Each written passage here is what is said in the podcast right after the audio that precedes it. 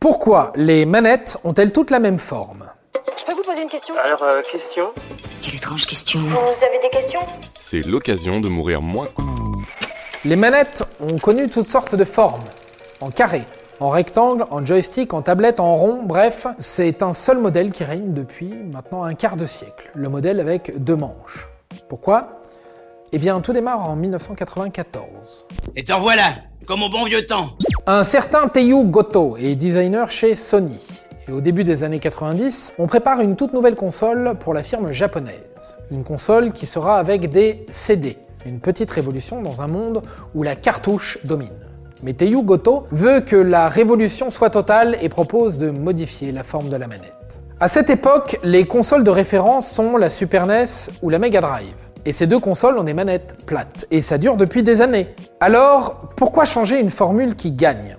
Il se heurte au refus de Ken Kutagari, ingénieur et papa de la PlayStation. Mais notre ami Teiyu n'a pas dit son dernier mot. Il parvient à intercepter le grand patron de Sony, Norio Oga, et lui parle de son nouveau prototype de manette. Et ce dernier adore. J'adore ce que vous faites. Et voilà comment la fameuse manette PlayStation a vu le jour en décembre 94 au Japon et en septembre 95 en Europe. Alors ok, très bien, la manette a changé, mais pourquoi ce modèle si particulier est resté la référence encore de nos jours? Tout ça est juste une question de corps humain. Oui, d'ergonomie, messieurs, dames. Car si la forme a été modifiée, ce n'est pas uniquement une simple lubie, c'est que les jeux vidéo sont à un tournant de leur histoire à ce moment-là. L'arrivée en masse de la 3D va complètement bouleverser l'expérience de jeu, et surtout le temps de jeu. Il a pris l'habitude de s'enfermer dans son bureau Les manettes du passé ne sont pas ergonomiques. On est rapidement crispé, on est rapidement fatigué. Le confort de jeu, puisqu'on joue plus longtemps, devient donc un paramètre indispensable dans le développement d'un titre. Les jeux, donc, font la part belle à la 3D, et qui dit 3D dit nouvelle façon de se déplacer dans l'espace. Donc, nouvelle façon d'appréhender la manette. Et tout ça répond à la règle du Golden Hands. Nick Bowman, professeur à la Texas Tech University, explique ce que c'est au journal Le Monde.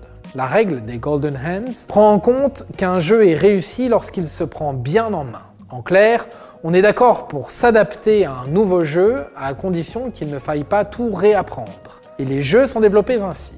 Développés par rapport à la manette et donc à son gameplay. C'est laid, mais c'est confortable. Mais il reste quand même une question existentielle. Quelle est LA meilleure manette? Eh bien, comme tout, il y a les goûts et les couleurs, et c'est surtout une question d'expérience.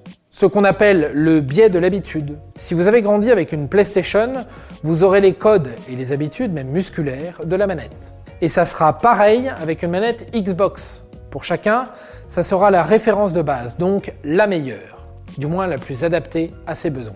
Et tout ça, ça fait 25 ans que ça dure. Et voilà, maintenant, vous savez tout. Au revoir, messieurs, dames. C'est ça la puissance intellectuelle. C'était un podcast Genside. Si tu as aimé ce podcast, c'est le moment de t'abonner, de laisser une note ou un gentil commentaire. Et si tu as fait tout ça, eh bien merci, car ça nous aide beaucoup.